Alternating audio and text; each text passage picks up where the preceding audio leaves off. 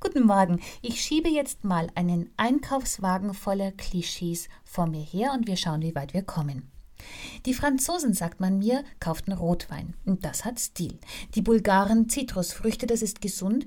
Die Niederländer Marihuana, sagt man. Und welche Regale bei uns leer waren, das wissen wir.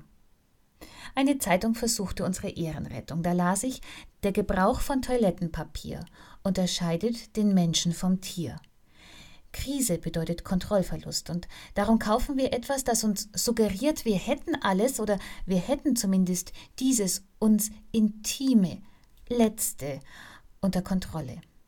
Nun erfahre ich gestern, auch in den USA gibt es Hamsterkäufe vor den Waffenläden. Und in diesem Moment hab ich uns lieb für unsere Marotte. Wir fürchten am stillen Örtchen in Not zu geraten. Anderswo fürchten jetzt schon Menschen andere Menschen. Unsere Käufe signalisieren, wir wollen niemandem zur Last fallen. Anderswo rechnet man bereits mit Plünderungen. Wir bemühen uns um äußerliche Garantien der Selbstkontrolle, um das zu bewahren, was den Menschen vom Tier unterscheidet.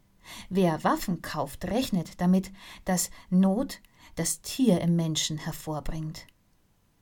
Toilettenpapier im Einkaufswagen als Zeichen von Humanität? Wer hätte das gedacht? Aber nicht alles wegkaufen. Bis zum nächsten Mal.